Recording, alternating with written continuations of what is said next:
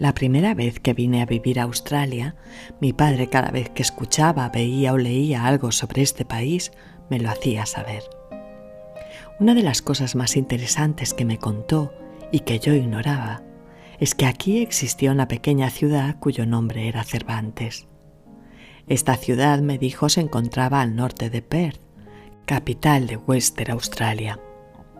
Pues bien, investigando un poco sobre la noticia descubrí que era cierta. Un barco ballenero americano llamado Cervantes en honor a nuestro ilustre escritor había encallado en 1844 al norte de Perth pero la ciudad como tal no se estableció hasta 1963. Lo más curioso o lo que a mí me llamó más la atención fue el comprobar que prácticamente todos los nombres de las calles llevan el nombre de una ciudad española.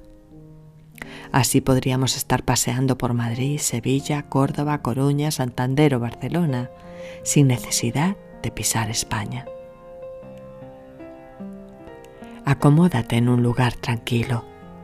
Respira profundamente sintiendo como el aire a medida que entra en tu cuerpo lo va llenando de paz, de calma, y como cuando sale se va llevando con él los pensamientos negativos.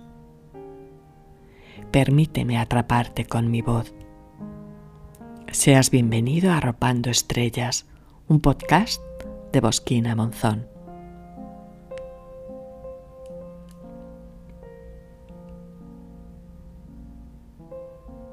Hay tantas cosas que ignoramos, que desconocemos, que nadie nos enseña, que es como si necesitásemos varias vidas para poder conocer parte de lo interesante que se nos escapa. He tenido muchas veces la impresión de que no se nos enseña lo suficiente, que los colegios podrían hablarnos de miles de cosas interesantes o enseñarnos a enfrentarnos a los problemas diarios. La vida puede ser complicada, pero hoy más que nunca tenemos al alcance de nuestra mano un arsenal infinito de opciones para enterarnos de las cosas. Investigar siempre es un aliciente. En una clase a la que asistía de vez en cuando, me preguntaron si conocía algún español que hubiera sido importante en la historia de Australia.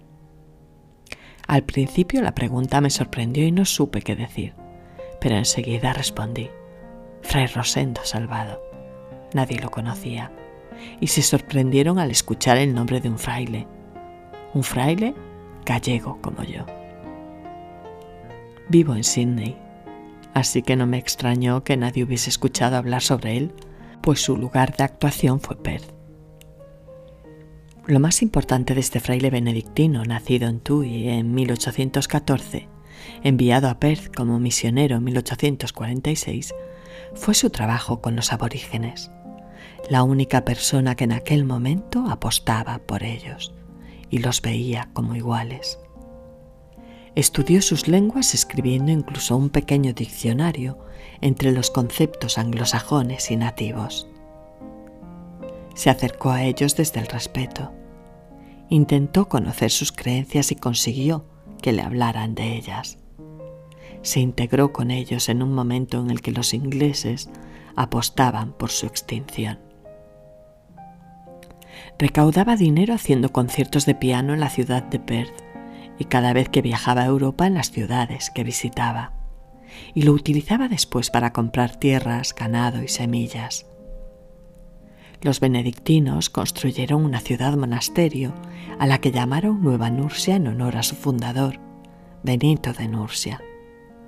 Una escuela, un orfanato, casas para las familias, un puente, un hospital, un asentamiento con árboles frutales, vides y olivos.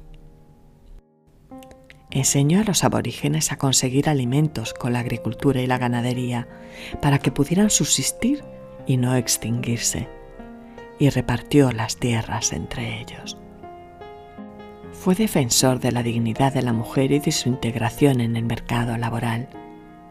Enseñó a algunas jóvenes el código Morse introduciéndolas en un trabajo que hasta entonces era imposible que fuera desempeñado por aborígenes. Formó con ellos un coro, una orquesta de cuerda y otra de viento. pronto fue llamado el protector de los aborígenes. Es una historia que desde que la conozco llamó mi atención. Pequeñas vidas que para muchos pasan desapercibidas, pero que a menudo son las que cambian el mundo o ayudan a cambiarlo. Ya no te robaré más tiempo por hoy. La semana que viene volveré a ser de nuevo esa voz que comparte un poco de su tiempo robándote un poco del tuyo. Y seguiremos, si quieres, arropando estrellas. Ahora, descansa.